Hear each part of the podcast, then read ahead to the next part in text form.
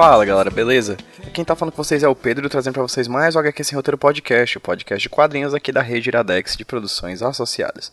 No entanto, hoje temos um programa mais do que especial, um programa gravado durante o Vida e Arte Convida, que aconteceu no dia 9 de setembro de 2017, lá no auditório da Livraria Cultura, o segundo Vida e Arte Convida. O primeiro tinha sido com um cantor crioulo, e esse segundo foi com nada mais nada menos do que os irmãos gêmeos Fábio Moon e Gabriel Bato. Os dois nunca tinham vindo antes para Fortaleza, essa foi a primeira viagem que ambos fizeram para Fortaleza, e nós tivemos a oportunidade de receber esses grandes artistas aqui na capital alencarina.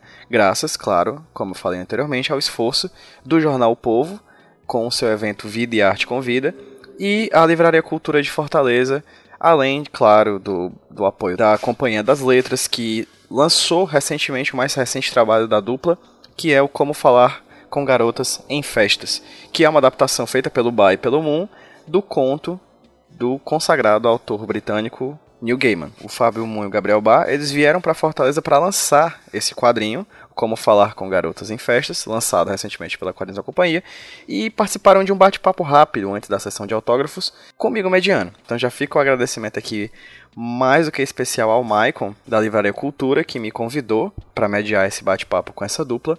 Foi um grande prazer voltar para o palco do, da Livraria Cultura, onde a gente fez durante tantos anos o Smash falando de quadrinhos, e também foi um prazer absurdo poder papear é, na frente de centenas de pessoas com esses dois grandes nomes, dois dos maiores nomes do quadrinho nacional, que já ganharam Eisner, já ganharam o Prêmio Jabuti, já ganharam o HQ Mix, enfim. O Papa ele passeou pela vida desses, do, dos irmãos, né, desde o tempo do fanzine da Pãezinhos até o mais recente trabalho, que é o Como Falar com Garotas em Festas. A gente falou muito sobre, sobre, sobre o início da carreira, falamos sobre Day Tripper, falamos sobre a chegada deles no mercado americano de quadrinhos, e, enfim, é, foi muito conteúdo falado em pouquíssimo tempo, né? Já que a gente estava correndo quanto tempo para poder começar a sessão de autógrafos na hora combinada.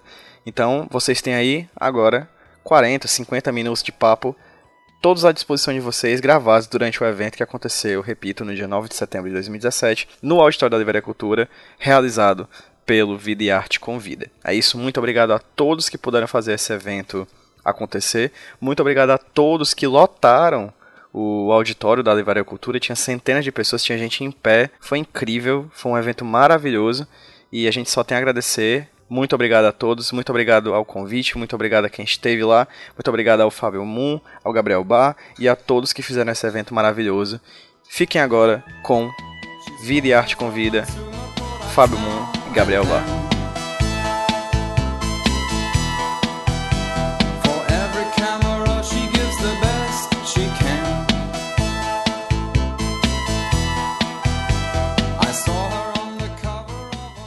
Boa tarde, pessoal. É, estou bem nervoso, mas vamos lá conversar. Gostaria de agradecer inicialmente à Livraria Cultura e ao projeto Vida e Arte Convida do Jornal o Povo por ter disponibilizado, ter trazido a possibilidade desse evento acontecer com esses dois, que são, sem dúvida, dois dos maiores nomes do quadro nacional. Boa tarde, gente. Boa tarde, Fábio. Boa tarde, Gabriel. É, Boa tarde.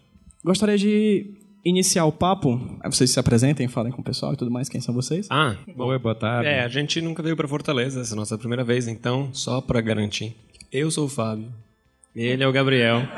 Essa coisa, ah, Fábio e Gabriel, Fábio e Gabriel. Né? Então, ok. Vou começar com pergunta logo, a gente tem um tempo bem corrido, porque daqui a pouquinho, às sete horas ali, na, vocês viram, né, vai ter a sessão de autógrafos. Gostaria de começar perguntando como é que vocês começaram os quadrinhos? Assim, não somente fazendo quadrinhos com os dez pãezinhos, mas a própria leitura de vocês. De onde é que vocês começaram a ler quadrinhos? Quais são as principais influências dessa primeira fase da vida de vocês? Eu vou tentar também responder. A gente vai tentar responder as respostas um pouco mais rápido possível para a gente fazer o, mais, o maior número de respostas possível, tá bom? E aí, e aí as pessoas também podem fazer perguntas depois, né? A gente, eu acho que porque a gente é gêmeo, a gente desenha desde sempre. Então, o quadrinho ele vai entrar por causa desse desenho, desse dessa relação que a gente tem com o desenho. A gente estava desenhando o tempo todo, desde criança, porque era aquilo que dava para os dois fazerem ao mesmo tempo, em qualquer lugar. Uh, minha mãe gosta de quadrinhos, ela lia quadrinhos quando ela era criança, então provavelmente por causa dela, quando ela viu que a gente gostava de desenhar, ela foi direcionando e de repente acabaram os, os livros ilustrados, acabaram os, os álbuns de figurinha e ela deu quadrinhos para a gente ler. E a gente absorveu quadrinhos do mesmo jeito que absorvia tudo que tivesse desenho, fosse álbum de figurinha mesmo, ou qualquer agenda ilustrada, qualquer coisa que tivesse desenho pra gente, tava valendo, porque o negócio era desenhar qualquer coisa, todos os estilos. Mas aí, eventualmente, passada a primeira infância, assim, a gente começou a, ler mais os quadrinhos e aí a gente percebeu como histórias legais uh, mexiam com a gente.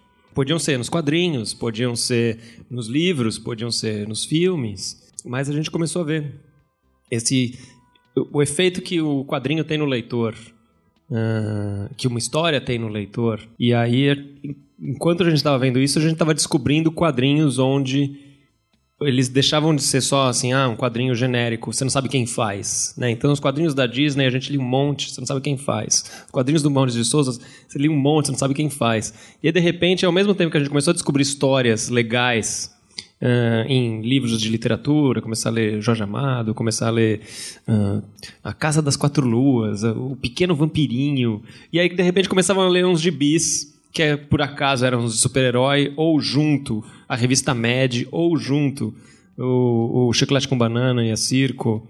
Ah, então tudo isso veio junto quando a gente tinha uns 12, 13, 14 anos. E aí a gente percebeu como, como a, a, boa história. Existem elementos na história que têm essa capacidade de prender o leitor, de fascinar o leitor, de envolver o leitor. E aí juntava tudo isso com o fato que você podia desenhar essas coisas. Quando você descobre que tem um autor que faz aquilo, você descobre, olha, eu posso, eu gosto de desenhar, eu posso fazer isso, né? Então eu posso ser essa pessoa que desenha e mexe com o leitor. E eu acho que foi mais ou menos nesse nesse momento aí que a gente resolveu fazer quadrinhos e começou a, em vez de só desenhar, começou a pensar em desenhar histórias, né? Que no começo eram cópias do que a gente estava lendo, assim. Então era a história do Watchmen versão Fabibá, a história do Spy versus Spy versão Fabibá, a história da Turma da Mônica versão Fabibá, tudo versão Fabibá. Só que eventualmente esgota essas coisas que você está fazendo as versões das coisas e a gente começou a buscar co coisas que a gente não estava vendo nos quadrinhos, né? Você vai seguir essa linha de respostas para três perguntas de novo? Você vai acabar com as perguntas dele, Fábio. Ok, conversamos sobre esse início de vocês lendo quadrinhos, começando a desenhar quadrinhos, testando o próprio traço, etc. E quando é que isso desemboca no 10 Pãezinhos, que acredito que seja um marco tanto para vocês quanto para o quadrinho nacional? Né? Um fanzine que marcou uma época que ganhou o prêmio HQ Mix também, né? Foi um, que é o maior prêmio dos quadrinhos aqui do Brasil. É, como é que acabou vocês fazendo o 10 Pãezinhos? Contem a história por trás desse projeto, por favor. É, bom, a gente nessa, nesse início que o Fábio estava falando, a gente fazia quadrinhos no caderno, quadrinho numa folha solta aqui, outra ali. Aí quando a gente estava no colegial, a gente participou do jornal do colégio. E aí fazia capa, fazia uma ilustração aqui, outra ali. Aí o jornal, quando a gente estava no terceiro ano, o jornal morreu. Ninguém mais queria fazer, não estava mais afim. E ele parou de sair, a gente estava empolgado em fazer uma publicação e criamos uma revista. Eu, o Fábio um outro amigo, a gente criou uma revista e a gente encheu de quadrinhos, com umas histórias que a gente já tinha, e fizemos umas outras novas, convidamos pessoas para fazer, fizemos dois números. E essa foi a primeira vez que a gente fez uma revista mesmo, dava para as pessoas, para elas lerem, colocava elementos do, do, como era no colégio, tinha histórias que tiravam sarro do professor ou falavam dos alunos, além de outras histórias mesmo que a gente estava fazendo na época. E isso aí foi o que plantou a sementinha de, nossa, fazer uma publicação, ter um negócio que era em Xerox, é igual a uma revista que eu compro na banca e é igual. Então, tipo, eu estou fazendo aquilo que eu queria fazer. E aí a gente entrou na faculdade, cada um em faculdades diferentes, os dois de artes plásticas, mas aí a gente conheceu pessoas que queriam fazer quadrinhos também. Ah, legal, então vamos fazer uma revista. Um conhecia um cara que, um ex-professor que tinha uma gráfica, legal, vamos fazer uma revista. Cada um fez uma história que queria, tudo cópia do que estava lendo. Então tinha três histórias de super-herói, tinha uma história de meio de RPG, fantasia, uma de ficção científica. E aí a gente fez três números desse, dessa revista aí, que chamava Ícones. Isso aí durou alguns meses. A gente não conseguiu manter a revista porque eram cinco pessoas. E aí cada um tem sua vida diferente, não dá para todo mundo produzir e com regularidade e lançar um número novo. lançado o número, todo mundo tinha que se esforçar para vender as revistas, para poder pagar a gráfica. Então não deu certo. Que é, é, mas é normal. A gente começou a aprender aí que tipo é legal fazer quadrinhos, mas cada um tem sua vida, cada um tem o seu envolvimento com o trabalho.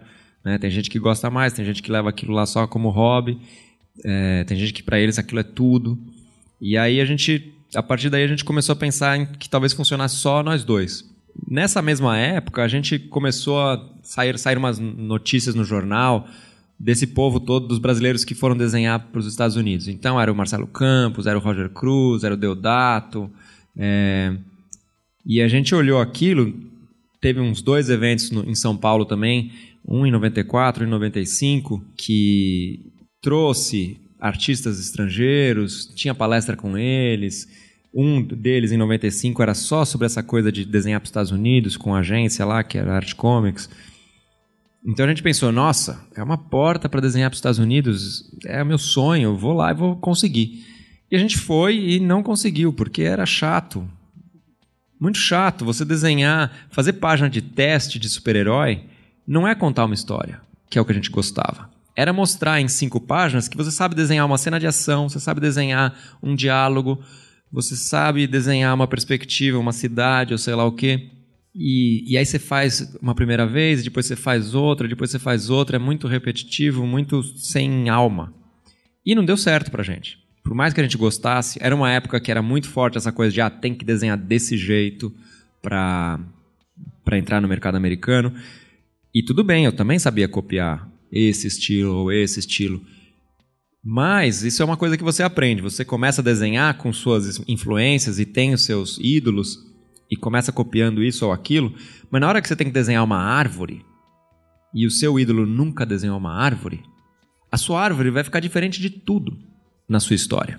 E aquilo vai destoar e não vai funcionar. E nessa hora que isso nos incomodava muito. Então a gente ficou um pouco desiludido com os quadrinhos nessa época. E foi trabalhar com outras coisas. Eu era assistente de professor num colégio, a gente estava trabalhando na Bienal de Artes é, de São Paulo. E na Bienal a gente conheceu outras pessoas que gostavam de quadrinhos. Eram, né, todo mundo estava trabalhando na Bienal para ser monitor, aquelas pessoas que passeiam, falando: "Ah, esse quadro aqui, papapá". E aí tinha outras pessoas que gostavam de quadrinhos, uns mais velhos que a gente, até outros caminhos, e a gente descobriu outros quadrinhos diferentes, mais alternativos do que a gente lia na época. E a gente ficou com vontade de, de fazer quadrinhos, o tipo de quadrinho que a gente queria fazer, não tinha na banca para dar de exemplo e a gente não tinha o nosso próprio trabalho para mostrar. A gente tinha aí dois fanzines no colégio, três histórias, três fanzines na faculdade, mas não era aquilo que a gente queria fazer. A gente foi sacando que não era aquilo. Foi aí que a gente criou o 10 pãezinhos. A gente criou o 10 pãezinhos para ter algo que a gente pudesse mostrar. Ó, eu acho que quadrinhos pode ser isso também. Pode contar a história do cotidiano, de dia a dia, de vida real histórias que a gente encontrava nos livros, é, nas músicas, nos filmes, não necessariamente nos quadrinhos. E não é porque não tinha nos quadrinhos que não dava para fazer. Só que sem ter exemplos para mostrar, a gente não conseguia falar com as pessoas sobre isso. E a gente criou o fanzine por causa disso. E, e aí começamos a fazer. A gente fazia toda semana, fazia histórias curtas, vendia bem barato, 50 centavos na faculdade para os amigos. É, também porque se você dá de graça, a pessoa dá uma olhadinha assim e já joga fora. Não valoriza. Você gastou 50 centavos, você vai dar um mínimo de valor para aquilo. Inclusive, 50 centavos era o preço de 10 pãezinhos na época, né? Não era, não isso aí é, é uma lenda história urbana. Lenda? É, lenda Olha, eu pensava que era, pensava que com a inflação ia ser hoje tipo dois pãezinhos ou coisa tipo. Não, não. Ele, ele chamava 10 pãezinhos porque é isso, a gente queria essa, esse tipo de história que é do dia a dia, é cotidiano, é bem. Como se fala isso? É não é banal, é uma, é uma coisa corriqueira, é o seu dia a dia, assim, é aquilo que. Mas é aquele conforto. Traz aquele conforto do dia a dia. Do dia, -a -dia. E a gente tomava café da manhã quando a gente era criança. E a gente ia à padaria e comprava 10 pãezinhos todo dia. Uhum. É... E a gente achava que legal. isso era super normal, a gente achava todo mundo vai entender.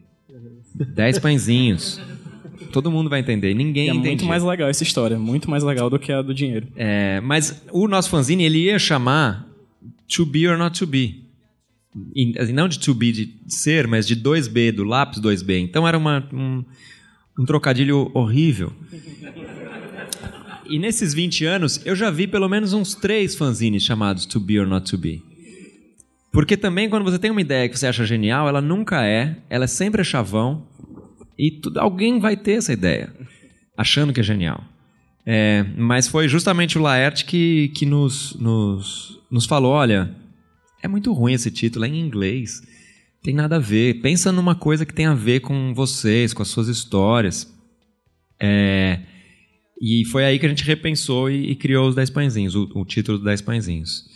E Bom. Inclusive, só assim, inclusive o Laerte fazia uma página de quadrinhos no Sim. 10 pãezinhos durante os primeiros 5, cinco, seis edições, porque ele também estava lá com saudade Vontade, de é. fazer páginas de quadrinho, que naquela época ele só estava fazendo tira. E É, então, Só para contextualizar assim minimamente, quando a gente trabalhou na Bienal, a gente trabalhou com a mulher dele na época. aham. E aí a gente fazia umas reuniões do- da Bienal para estudar e sei lá o que, a gente ia na casa deles. Então foi assim que criou uma relação um pouco mais próxima da gente com ele, por acaso, É, esses acasos cósmicos assim. E foi isso que deu essa entrada pra gente mostrar o fanzine pra ele, convidar ele para fazer uma página na nossa história, no nosso, na nossa revista, ele topou. Então, durante os primeiros 10 números, 9, É, 10 números, fez uma página na nossa história, é, na nossa revista. Fantástico. A gente que olha de fora a produção de vocês, a gente fica meio que vendo é, saltos, assim. Por exemplo, pra mim, vocês têm os 10 pãezinhos e logo de seguida eu já venho, assim, na minha cabeça o Day Tripper. Então, mas tem um espaço gigantesco entre esses dois, esses dois momentos, né, da história de vocês. 11 anos, praticamente. É, pronto. Nesses 11 anos, como é que foi do Zine até o mercado editorial americano?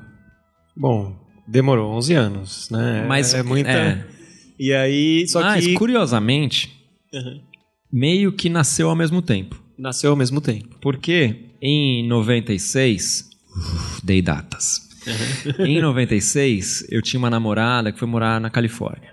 É, foi estudar. E aí a gente foi lá no, já em julho visitar.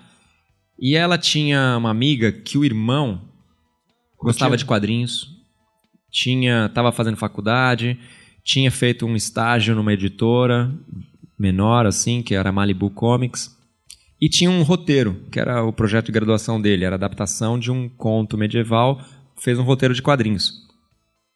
E a gente gostava de quadrinhos, gostava de desenhar, era nerd, gostava de RPG, gostava de fantasia, era um roteiro medieval, pô, desenhar cavaleiro, espada, legal. Tinha uns desenhos para mostrar, ele também tinha a nossa idade. Ah, eu tenho um roteiro, tem dois caras que querem desenhar, vamos desenhar. E aí a gente pensou, nossa, vamos fazer um negócio, ele tem os contatos, sabe fazer, a gente vai publicar nos Estados Unidos. Isso aí em 96. É, isso aí é o Holland, é o Rolando. É, só que a gente começou a produzir, em 97 a gente criou o fanzine, que era muito mais empolgante do que desenhar o Rolando. A gente adora a história do Rolando, mas o fanzine era a nossa história.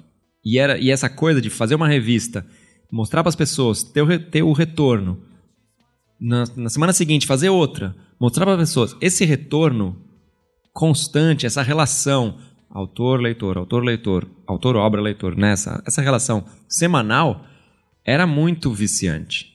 A gente criou o hábito de leitura nos nossos amigos, criou um público para o fanzine e a gente também gost- ficou empolgado com essa produção. Então a gente meio que deixou rolando de lado.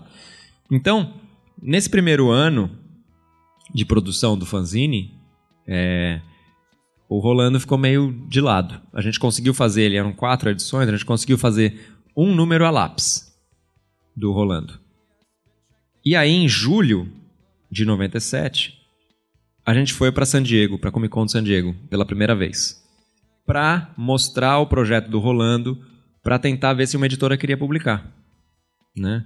É, Na cabeça dos três ia- era óbvio. Nossa, Era já- óbvio. Já, fiz- já fez um estágio numa editora. Tem o roteiro, sabe como fazer roteiro. A A, gente equação- desenha, chega lá numa convenção, mostra pra editora, pã. A equação tava lá, já tava É, clara, né? E não, não, Não? não, rolou. não, não, não é assim Ah, que funciona. Não é assim que funciona, não. É assim que funciona, mas você chega lá, todo mundo chega lá assim, e aí não rola. É assim Quebrar que a cara faz É, parte do aham. processo. Fa- né? Quebrar a cara faz parte do processo. E, é, e aí, mas, mas foi incrível, do mesmo jeito, porque assim, a gente recebeu um monte de não, mas os, o que, que significa um não? Você vai mostrar o seu portfólio, vai falar com uma editora, eles falam, ah, isso aqui eu gostei, isso aqui não, isso aqui funciona, isso aqui podia melhorar, papapá. E você aprende fazendo isso. Então, mostrar o seu trabalho para alguém que entende e ouvir as críticas é sempre bom. Mas a gente descobriu, indo para San Diego a primeira vez, que o mercado de quadrinhos, vamos chamar, o mercado de quadrinhos americano, era muito mais do que chegava na banca em São Paulo, do que chegava nas lojas em São Paulo, do que a gente lia, sei lá, na Wizard, na revista Wizard. A gente achava que aquilo era tudo que existia. Então chegar lá e ver que tinha quadrinho independente, quadrinho autoral, quadrinho de vida cotidiana, quadrinho de terror, tudo, uma possibilidade enorme de quadrinhos. A gente não, não sabia se vendia bem, se as pessoas viviam de quadrinhos, nada. Mas ver que tinha toda essa gente fazendo quadrinhos diferentes, o seu próprio quadrinho, foi muito libertador pra gente. Muito empolgante. E a gente voltou super empolgado, mesmo o Rolando não tendo dado certo, e aí fez o Girassol e a Lua no fanzine. Em vez de ficar fazendo historinhas curtas toda semana, a gente pensou numa história maior e fez o Girassol e a Lua no fanzine em partes e vendeu para os nossos amigos. Aí depois que acabou o Girassol e a Lua, a gente continuou vendendo o pacote de sete capítulos do Girassol e a Lua, parou de fazer o fanzine, só ficou vendendo isso aí e voltou a produzir o, o Rolando. O Fábio tinha se formado na faculdade, eu estava na faculdade ainda porque era a USP, então né, você demora mais tempo na faculdade pública, normalmente. E aí a gente ficou fazendo isso e a gente só foi lançar o Rolando mesmo em 99. Em 98 a gente voltou para San Diego. É, teve um negócio legal que tinha um, um, um patrocínio de. um prêmio de, que patrocinava quadrinhos independentes, que dava uma grana, te dava um espaço de propaganda em umas revistas, que é o Zeric Grant. E aí a gente tentou duas vezes conseguir a grana do, do Zeric Grant. Na primeira vez a gente não conseguiu, que a gente tinha só o primeiro capítulo a lápis. E, mas da segunda vez a gente tinha dois capítulos de arte final e algumas outras páginas a lápis, e a gente conseguiu. Então isso ajudou a financiar o primeiro número, colocou umas propagandas é, numas revistas de quadrinhos para ajudar a divulgar o quadrinho, e a gente lançou em 99.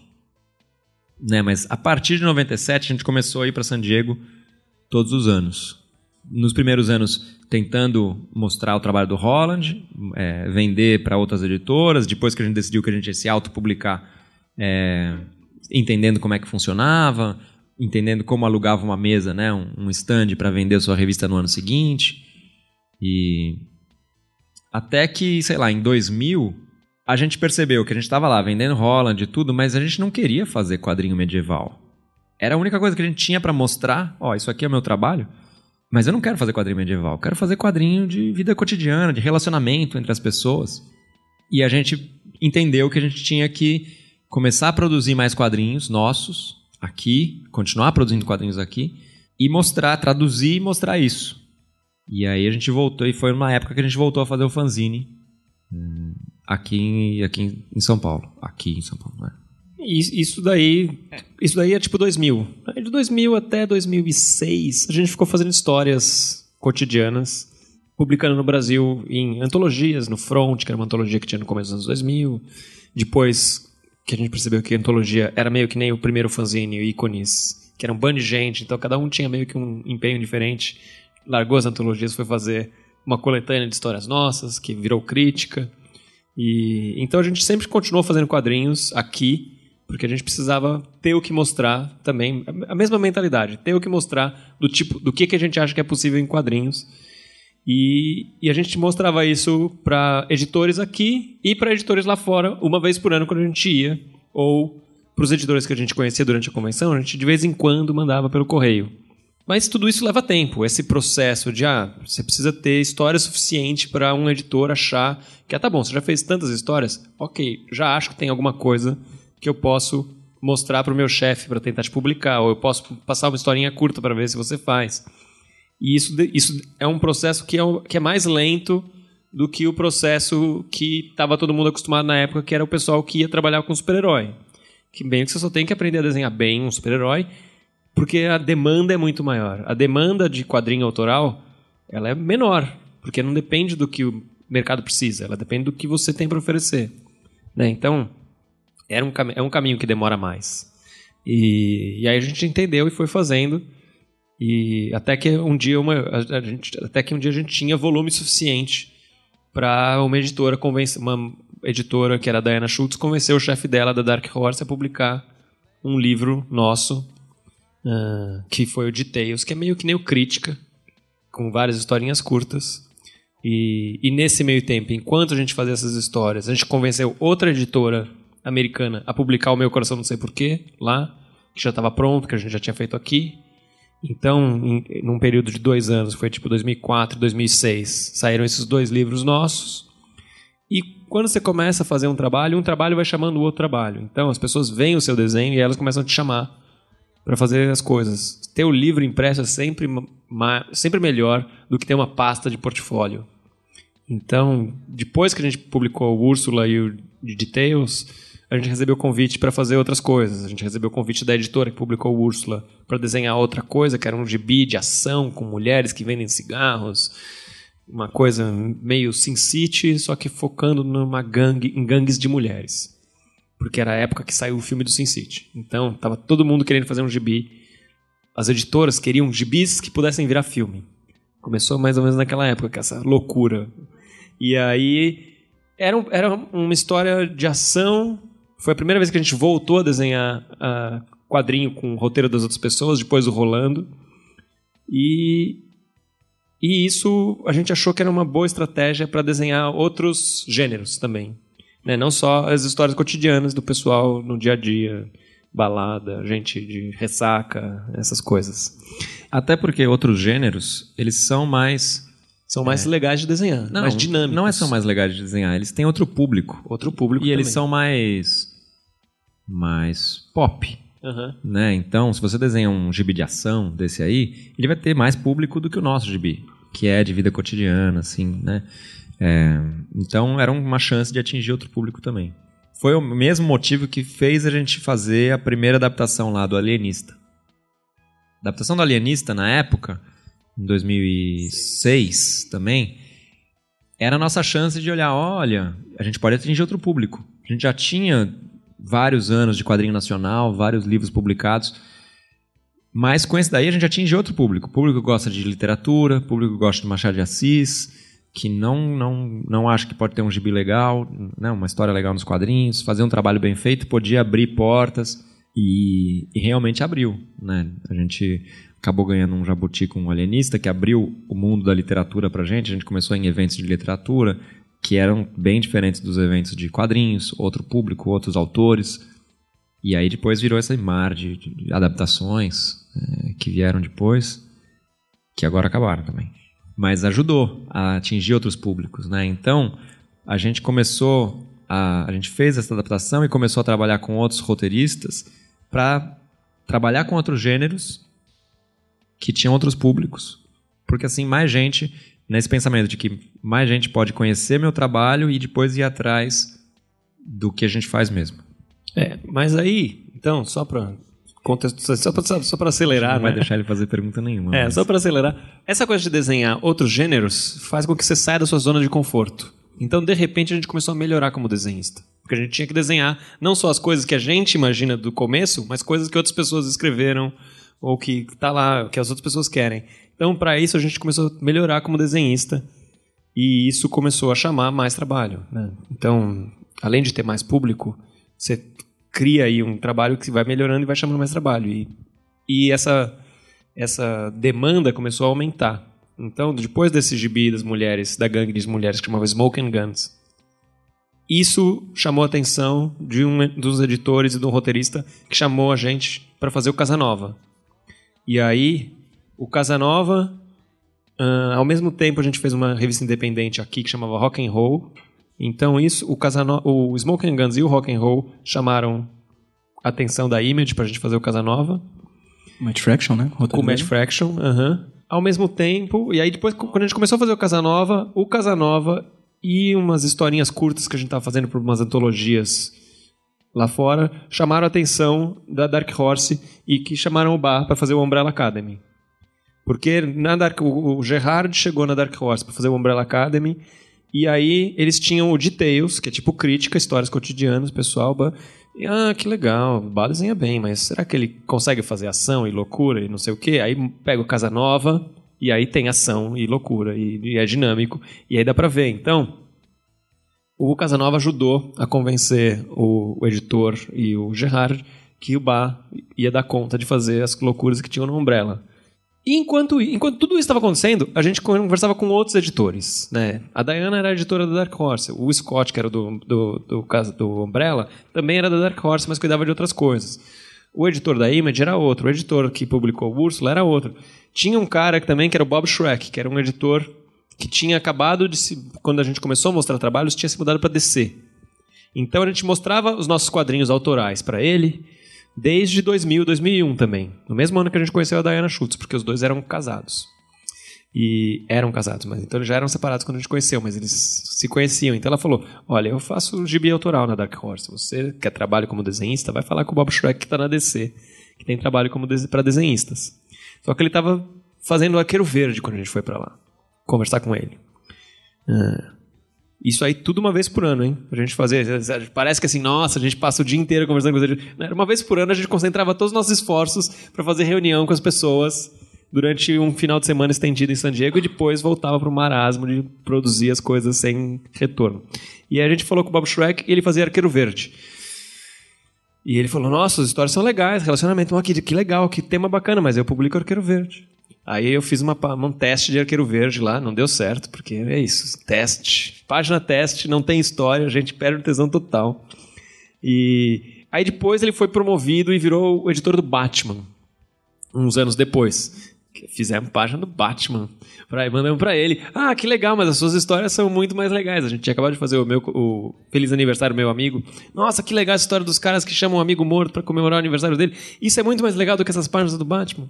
Então, ele gostava do nosso trabalho, mas o lugar da editora onde ele estava não tinha como nos publicar. Aí depois ele saiu do Batman e foi publicar aquela primeira linha de All-Star, que tinha lá o All-Star Superman e o All-Star Batman e Robin. E também não era pra gente ainda. Também não tinha lugar pra gente. Mas aí ele também virou editor da Vertigo. Então, ele entrou na parte da DC que publica quadrinho autoral. Isso foi de 2000 a 2006. Aí em 2006 ele falou: Olha, agora tô na Vertigo. Agora vocês podem mandar ideias desses tipos que vocês fazem e vamos ver se eu consigo convencer meus chefes a publicar. Então, ao mesmo tempo que a gente começou a arranjar esses trabalhos, como o Smoking Guns, o Casanova e o Umbrella, a gente começou a mandar ideias para o Bob Shrek para ver se a gente publicava alguma coisa. E a ideia que ele gostou, que ele conseguiu convencer a chefe dele a publicar, é o que virou o Day Tripper. Então, você vê, são sete anos publicando quadrinhos e conversando com os editores e mostrando o trabalho até tudo convergir, até chegar uma hora que tá bom, então manda ideia, vamos ver. Porque a gente já, veio, já viu o que vocês fizeram nos sete anos anteriores, agora talvez dê. E aí, quando, e aí demorou um ano e um ano e meio, quase dois anos, pra gente convencer a editora a fazer o Day Tripper. É meio que revolucionário uma história passada no Brasil com personagens brasileiros, com autores brasileiros na Vertigo. Né? Tipo, como é que foi depois o, a recepção do Day Tripper? Tipo, prêmios e mais prêmios, né? Onde chega, é, ganhou Eisner, Harvey e outros, né? Como é que foi para vocês o Day Tripper? Ah, eu acho que você tem que a gente tem você tem que esquecer que a história se passa no Brasil, que nós somos brasileiros, porque é, a, tem que pensar que uma boa história pode funcionar em qualquer lugar, né? Claro que ela tem camadas, né? Então, é, a gente estava conversando aí com o, com o Tourinho, Tourinho, que é de Salvador. E falou que morava ali do lado do Farol da Barra, do, do, do Forte da Barra. Então, é, claro que para ele vai ter uma outra leitura para aquele capítulo do Day Tripper, né? E claro que para quem é do Brasil vai ter outra ideia. Mas a gente precisava pensar numa história que funcionasse independente de quem está lendo, né? É, a gente sempre pensou nisso, né? Porque se você pega um cara que é fã do Homem-Aranha, escreve uma história ruim do Homem-Aranha, ele é capaz de gostar, porque ele é fã do Homem-Aranha. Ele conhece o Homem-Aranha. Se você coloca lá três coisas que tem a ver com o Homem-Aranha, mas a história no fundo é ruim, tem tudo que ele queria. Então você tem que você tem que conquistar, você tem que contar uma história que vai conquistar o cara que não tem nada a ver com aquilo. É, não está esperando nada. É, eu acho que o Day Tripper ele funciona justamente por isso, porque ele tem alguns elementos que as pessoas podem se identificar. Mesmo se. Tem uma, uma tradução do Day Tripper no México, onde Salvador virou eu Salvador. Então, tipo, numa tradução você já erra e muda a história completamente, mas ela vai funcionar do mesmo jeito. Então a gente pensava em contar uma história dessa forma. Agora, um esforço que a gente faz é: nem toda história precisa se passar em Nova York, né? Tudo é em Nova York. Tudo bem, Nova York é legal e tudo, mas tudo é em Nova York? Não, não precisa ser Nova York. Então você pode colocar outro cenário. Pra gente colocar a história no Brasil é conseguir puxar da nossa experiência uma honestidade que não daria para colocar em outro lugar. Pra gente conseguir colocar isso na história, para talvez os leitores conseguirem se identificar com esse tipo de honestidade, com esse tipo de, de, de genuinidade. Genuinidade. É, Né? Originalidade, pronto, tá bom. Não, né? é- é, mas é, é de veracidade mesmo. Teve até, assim, quando a gente tava pensando no Day Tripper, e a gente veio num festival em Recife, que tinha na época, em 2007, que era o FIC, só que era Festival Internacional de Humor e Quadrinhos. Então era, não era só FIC, Fi- F-I-H-Q. E a gente ficou fascinado com o bairro ali do Recife Antigo. E lá tinha um jornal que talvez diga, disse que é o primeiro jornal do Brasil lá. E a gente pensou, nossa, a gente pode fazer o Day Tripper se passar aqui em Recife. Aí o Brás vai trabalhar nesse jornal. Inclusive, o jornal fictício que o Brás trabalha é baseado naquele prédio. Mas a gente pôs ele em São Paulo. Porque a gente pensou, eu não conheço Recife. Vai ficar forçado se eu quiser colocar um personagem que mora no Recife só porque eu achei isso aqui bonito. Porque é isso. As histórias se passam em Nova York por causa disso. Porque as pessoas conhecem aquele cenário. Você coloca um cenário só com aqueles prédios, aquelas ruas, aqueles táxis amarelos, todo mundo já conhece aquilo. Se passar um Homem-Aranha passando assim, você já não vai nem achar nada de diferente. Então a gente não, não a gente desistiu de fazer isso só porque era visualmente interessante. E a gente voltou a história para São Paulo para a gente poder colocar algo que a gente conhecia. Da mesma forma, a gente foi, a gente foi conversar com os alunos numa escola uma vez e perguntaram: ah, por que que, por que, que ele vai viajar para para Bahia? Depois, né, no capítulo 2. Aí eu falei: ah, sei lá, porque as pessoas fazem isso. Quando você é do Sudeste, lá, você é de São Paulo, você está de férias, tá na, na- você quer vir para o Nordeste. Você vai para Bahia. É normal. E, É e- mais perto, né? é mais perto do que vir para o Ceará. E, e, é, e é uma coisa que acontece, sabe? Então é mostrar que a vida não é uma coisa só. Não é porque eu moro numa cidade ou o personagem mora numa cidade que tudo é na cidade. E a visão dele de um lugar como é, a Chapada Diamantina ou Salvador é a visão de quem não é de lá. Então, mesmo quem é de São Paulo vai ter aquela visão, ou quem não é do Brasil vai ter aquela visão. Né? Então tem essa dicotomia que até o personagem fica bravo de ser confundido com um gringo, mas se você vai para Bahia e você não é dali, você é gringo do mesmo jeito. Você tá ali, eu, eu sou um turista aqui. As pessoas falam, ah, não vai sair na rua, andar na orla, cuidado. Porra. mas é verdade, eu sou um turista. Então, tudo isso é legal de colocar. Porque, inclusive, o Brasil é enorme, então pode ter todas essas várias coisas, mas ela tem que funcionar independente disso. A história tem que funcionar, as pessoas precisam se identificar com o personagem, com os dilemas dele, com a relação deles com os outros personagens. O, todos esses lugares e toda ela se passar no Brasil e tudo, só só dá mais mais mais profundidade para a história, para a gente. Né? Eu acho que é- era um pouco isso assim. Só por uma questão de tempo, a gente vai ter que correr, porque daqui a pouco tem a sessão de autógrafos. Vou pular logo para a última pergunta que eu ia fazer. Certo, você, você falou, por exemplo, do projeto do trabalho que vocês ganharam com o Jabuti, que é o, o alienista do Machado de Assis. Vocês também fizeram Dois Irmãos, do Milton Ratum, né? E agora acabaram de lançar o Como, Falar, com Garotas, em Festas, que é de um conto do Neil Gaiman, né? Que foi já lançado aqui no Brasil anteriormente. É, como é que foi o trabalho com o Como Falar com Garotas e como é que é o trabalho de adaptar a obra de outro autor? Bom, a gente estava no último ano de produção do Dois Irmãos. Ah, já achava que a gente nunca mais ia fazer outra adaptação na vida, porque o Dois Irmãos demorou quatro anos para fazer. Então a gente estava lá três anos já trabalhando Dois Irmãos. Bem, sabia que ia demorar todo esse outro tempo. Mas aí vem a Diana Schultz, a mesma editora do Details, que nos publicou, publicou lá o Details em 2006. e nos mandam um e-mail falando: o que, que vocês acham de adaptar uma história do Neil Gaiman? Essa história. E aí a gente não, não teve como recusar. O Neil Gaiman é nosso, um dos nossos autores preferidos, talvez seja o meu autor preferido, principalmente porque ele fez pra gente algo que às vezes as pessoas falam que a gente abre portas para o mercado dos quadrinhos, sei lá o quê. O Neil Gaiman mudou o jeito que a gente vê o que dá pra fazer em quadrinhos no- na época que a gente começou, descobriu o trabalho dele e co- começou a trazer outros públicos e outras temáticas e outras sensibilidades. Então, primeira vez que a gente foi para San Diego, ou a segunda, a gente viu um discurso dele no, na- no Prêmio Eisner falando sobre quadrinhos. Então, ele, ele é muito ele tem uma influência muito grande no, no, no jeito que a gente vê quadrinhos e essa história tem a ver com o nosso trabalho é uma história sobre relacionamento sobre essas, essas descobertas do relacionamento esses, esses problemas que as pessoas têm em conseguir se relacionar conseguir entender o outro achar que o outro pode ser estranho e aí não, não teve como não teve como recusar a gente sabia que nossa vai ser outra adaptação não vai dar outro trabalho e aí a Diana falou olha eu vi aquele livro que vocês fizeram sobre São Luís dos cidades ilustradas que foi todo feito com aquarela. Vocês não querem fazer esse livro também todo em aquarela? Só que Cidades Ilustradas era um livro ilustrado, tinha 15, 30 ilustrações, então era 15 para ele, 15 para mim. Então, mas é isso, eu tava lá pensando. Ela falava qualquer coisa, a gente pensava, New Gaiman. Qualquer coisa, New Gaiman. Então a gente foi aceitando tudo. Sem nem ouvir, né? É, então a gente Sim, sim, aceitou sim. fazer também em aquarela. E isso demorou muito mais tempo do que a gente achava que ia demorar. Mas ao mesmo tempo dá uma cara completamente diferente de todos os outros livros que a gente já fez. E de quadrinhos. E aí, adaptar qualquer coisa.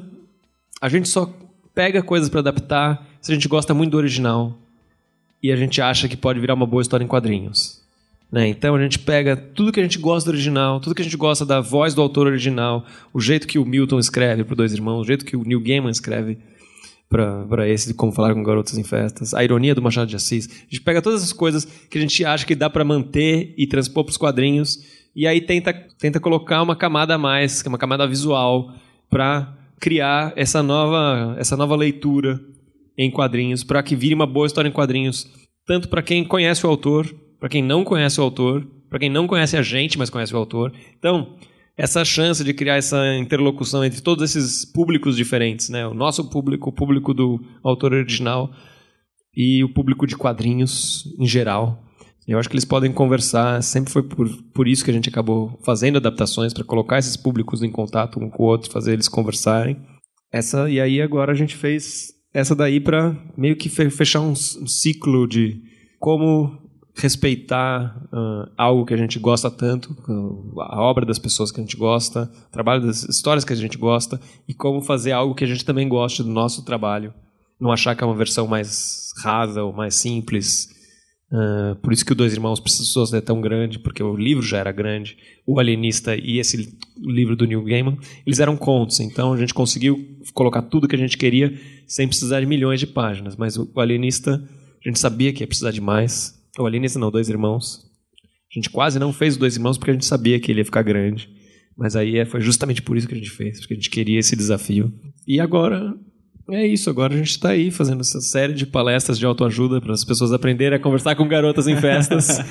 Nosso próximo livro vai ser como ap- aprender a conversar com os autores em palestras, assim. Gente, por questão de tempo, vai começar agora a sessão de autógrafo lá fora, tá bom? Exato, vai só beber uma aguinha, respirar um pouquinho pra começar a sessão. E acho que a gente precisa dar uma salva de palmas pra esses dois. Né? Obrigado, gente. Obrigado por fazerem. Obrigado por fazerem o que vocês fazem. De melhor, certo? É isso, gente. Daqui a pouco, às 19 horas, daqui a 10 minutinhos lá fora, a sessão de autógrafos de Como Garotos em Festas. I